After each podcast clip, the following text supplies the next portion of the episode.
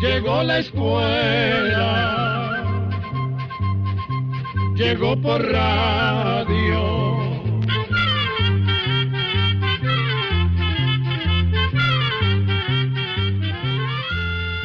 El Instituto Centroamericano de Extensión de la Cultura presenta su programa Oigamos la Respuesta. Compartiremos con ustedes las preguntas de nuestros oyentes y daremos las respuestas a sus inquietudes.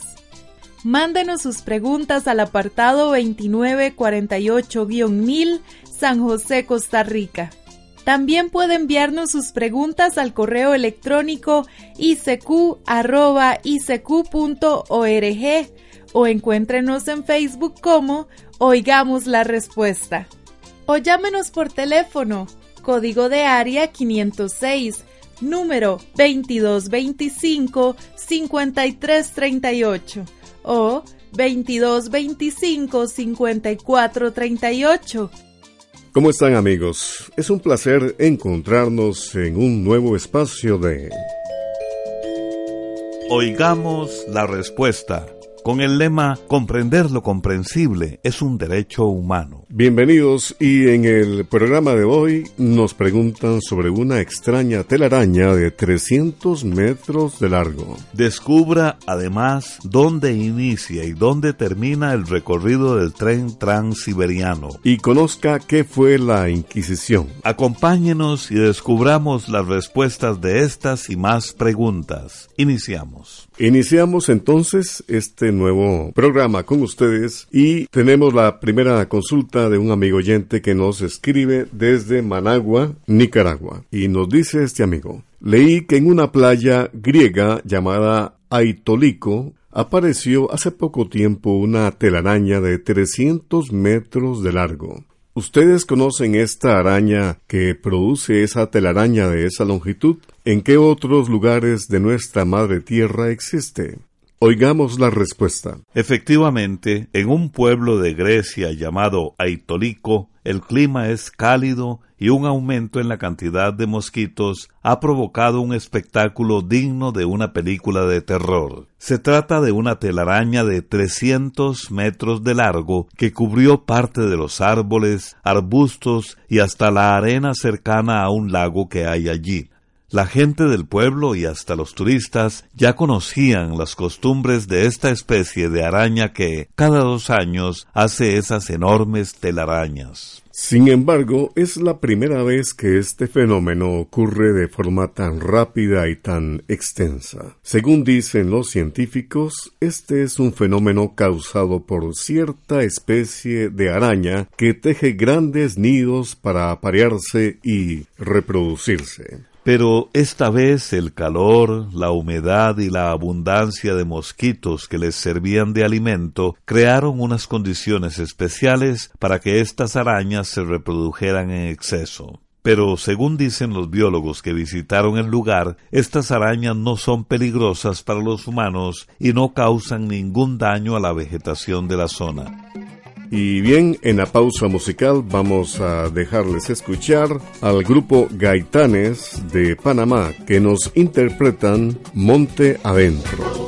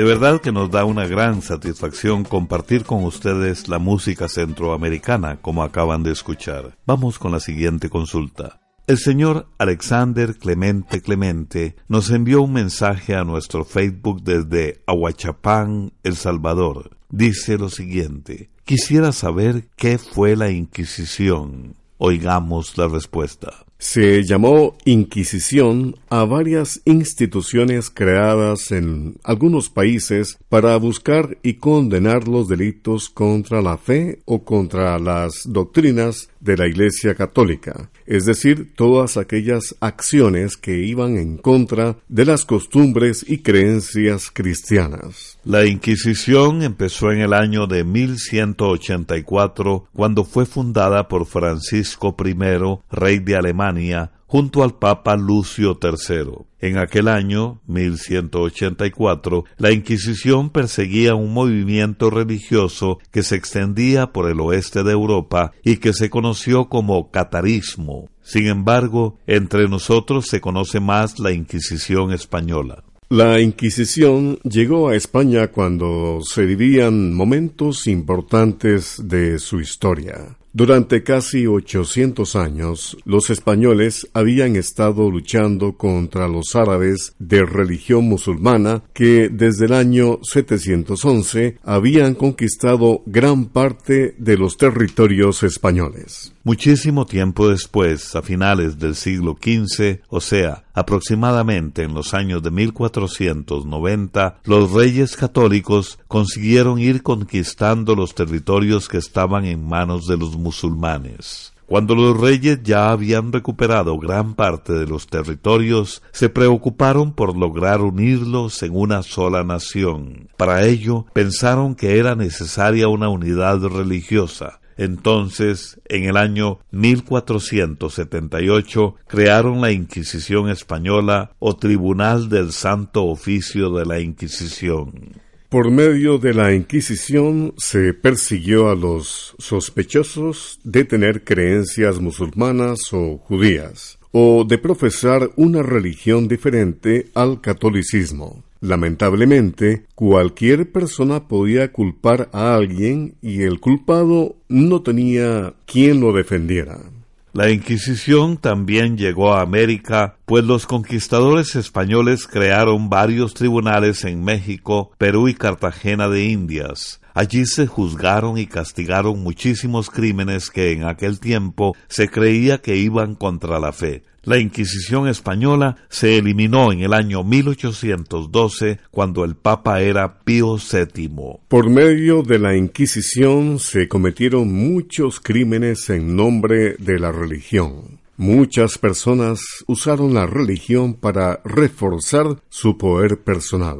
También las personas dedicadas a la ciencia fueron perseguidas por sus ideas. Uno de los casos más conocidos fue el del astrónomo Galileo Galilei, que en el año 1615 fue acusado por la Inquisición de que sostenía la idea de un sistema solar contrario a lo que la religión tenía como cierto. La Inquisición le llamó la atención a Galileo para que no enseñara su teoría sobre un sistema solar en que los planetas dan vueltas alrededor del Sol y no alrededor de la Tierra como se creía en aquel entonces. Finalmente, la Iglesia no lo condenó a muerte, aunque se le ordenó que no hablara sobre estas teorías. Pero, casi como una leyenda, se cuenta que Galileo susurró entre dientes, y sin embargo se mueve. Galileo Galilei murió a la edad de 78 años en el año 1642.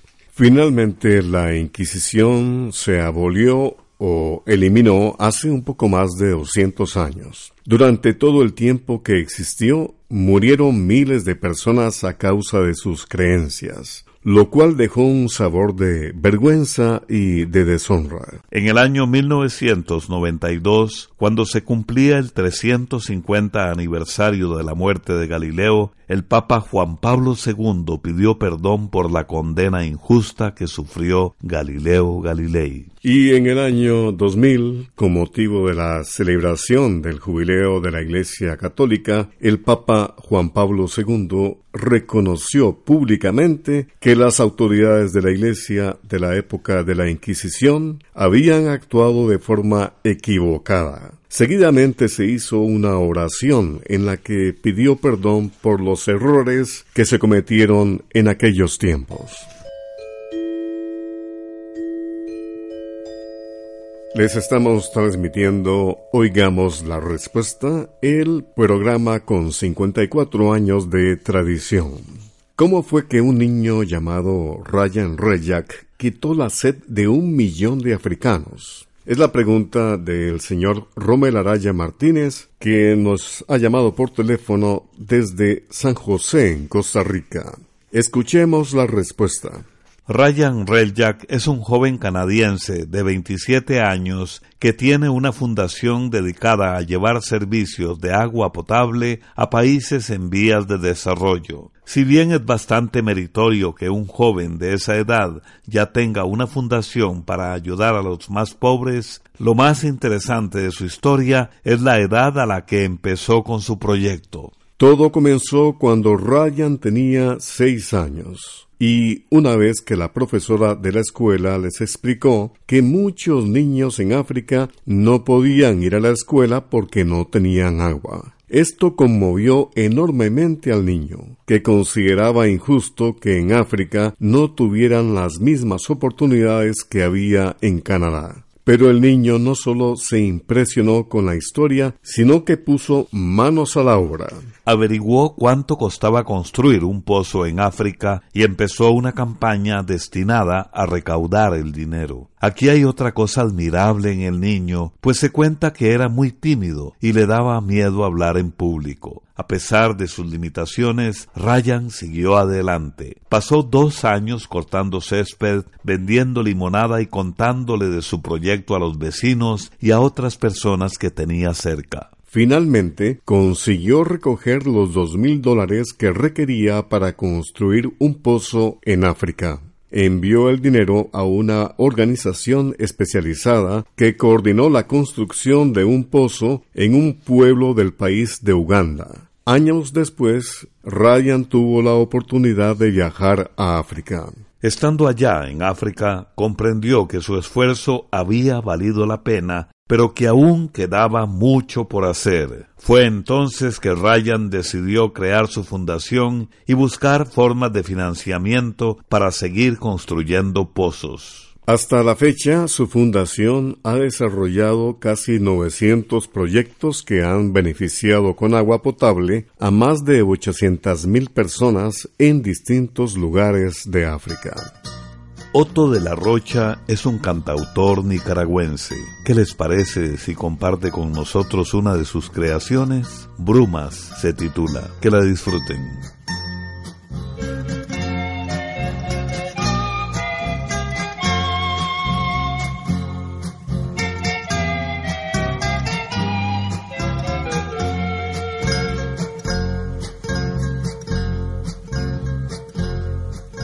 contemplando la de tu tierra. Mil recuerdos asomaron a mi mente. El paisaje de tus verdes cafetales son ensueños que ya nunca olvidaré. El recuerdo de un amor un pedazo ilusión, una flor y un corazón que murió. Mañanitas fresquecitas de un abril, vestiditas con el manto del amor. Es mi tierra la más noble y más gentil. Y yo te brindo esta canción.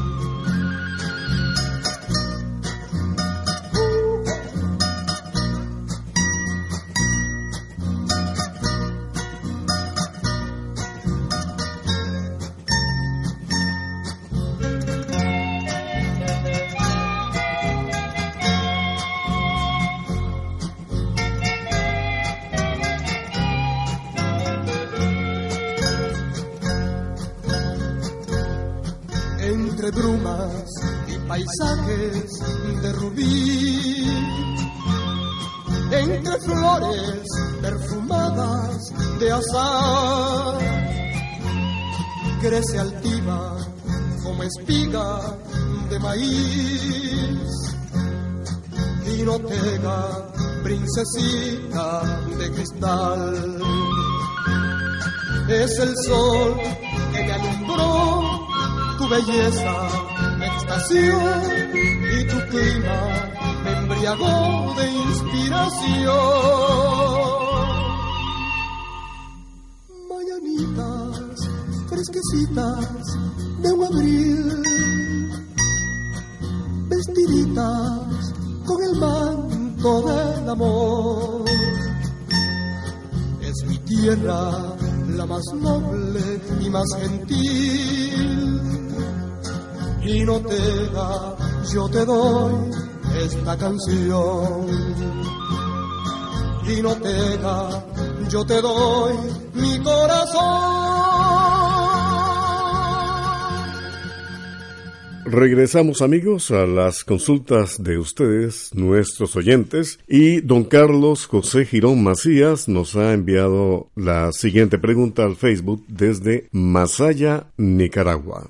¿Dónde se inicia, dónde termina y cuánto tiempo tarda el recorrido del tren transiberiano? Escuchemos la respuesta. El tren transiberiano es el ferrocarril más largo del mundo. Tiene una extensión de 10.000 kilómetros y conecta la región europea de Rusia con las ciudades rusas que están en la parte de Asia a orillas del Océano Pacífico. El tren inicia su recorrido en Moscú, la capital de Rusia, y termina en el puerto de Vladivostok. En su paso por el territorio ruso, el tren atraviesa la enorme región de Siberia y de ahí toma su nombre. El transiberiano tiene fama de ser un tren muy lujoso. Quienes han hecho este largo viaje se maravillan de ver pasar frente a sus ojos Hermosos paisajes y cantidad de ciudades olvidadas y misteriosas de Rusia. Estos inolvidables viajes han sido tema de varias novelas y películas. El tren tiene más de 500 metros de vagones y su recorrido completo, haciendo pocas paradas en las principales ciudades, dura ocho días y siete noches. Pero vamos a contarle que en la época en que el tren se inauguró, el viaje completo duraba nada menos que 30 días. Esta vía del ferrocarril comenzó a construirse en el año 1891 y la ruta principal finalizó en julio de 1904.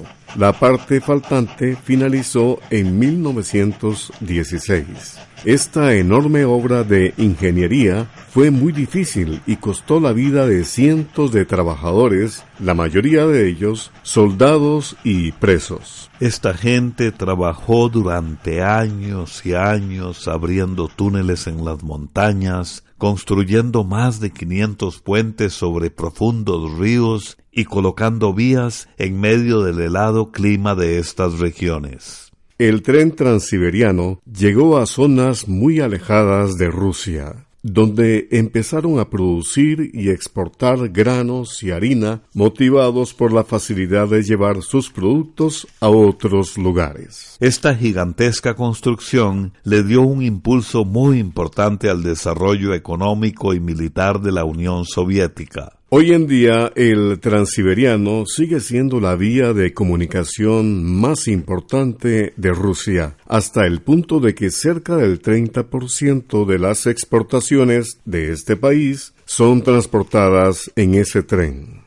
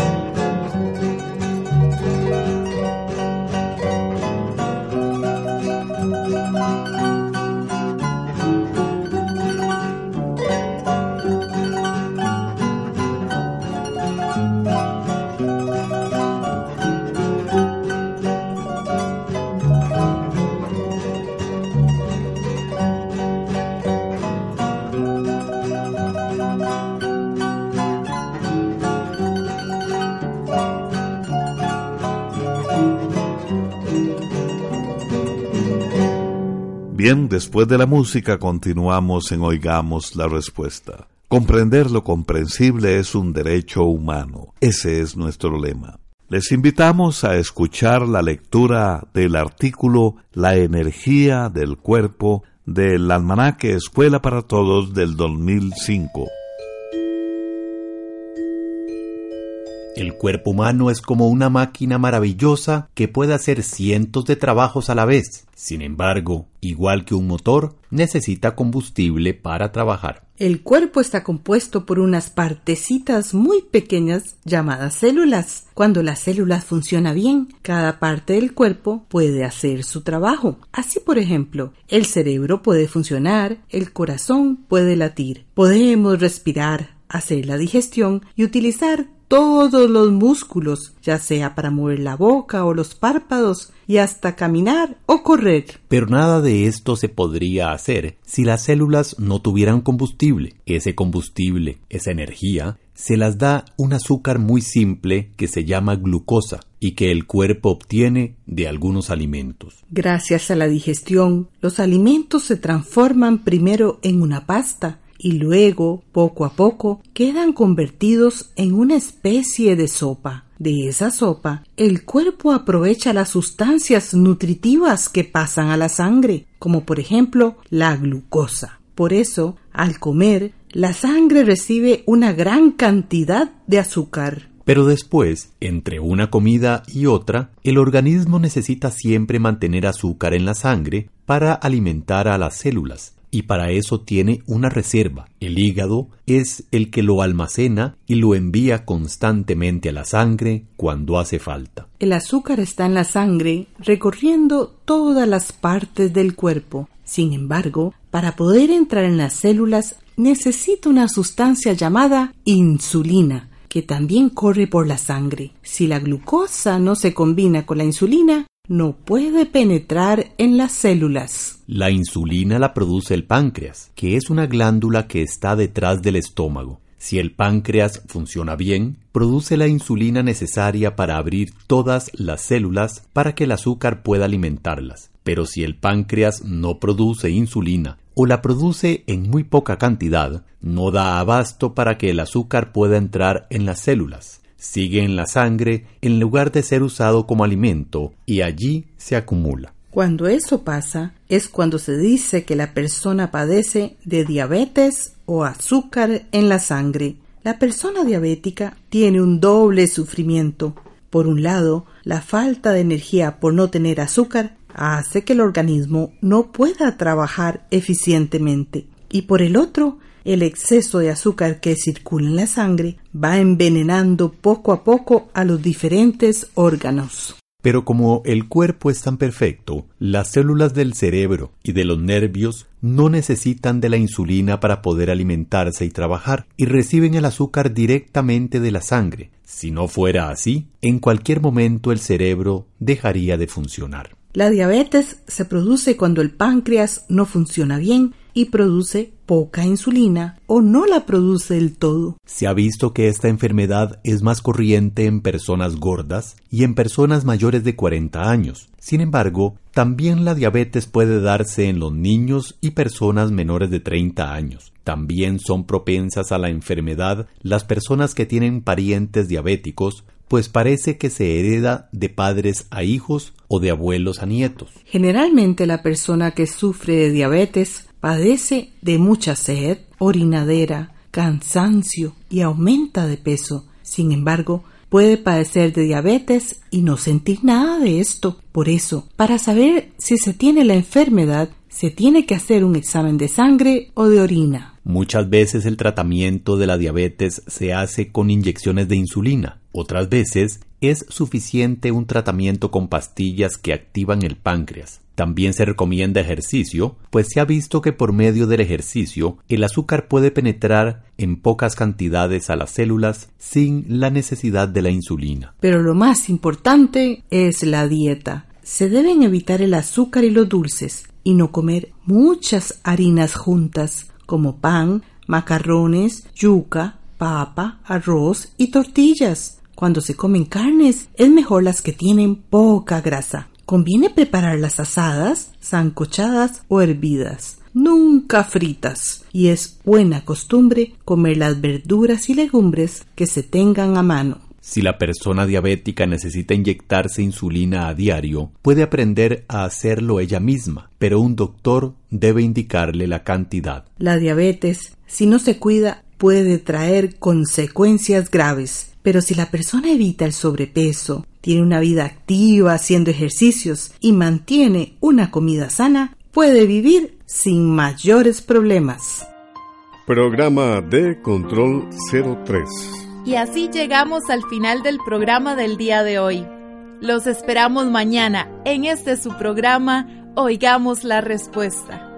Mándenos sus preguntas al apartado 2948-1000 San José, Costa Rica también puede enviarnos sus preguntas al correo electrónico icq.org o encuéntrenos en Facebook como Oigamos la Respuesta. O llámenos por teléfono, código de área 506, número 2225-5338 o 2225-5438. Recuerde que Comprender lo comprensible es un derecho humano.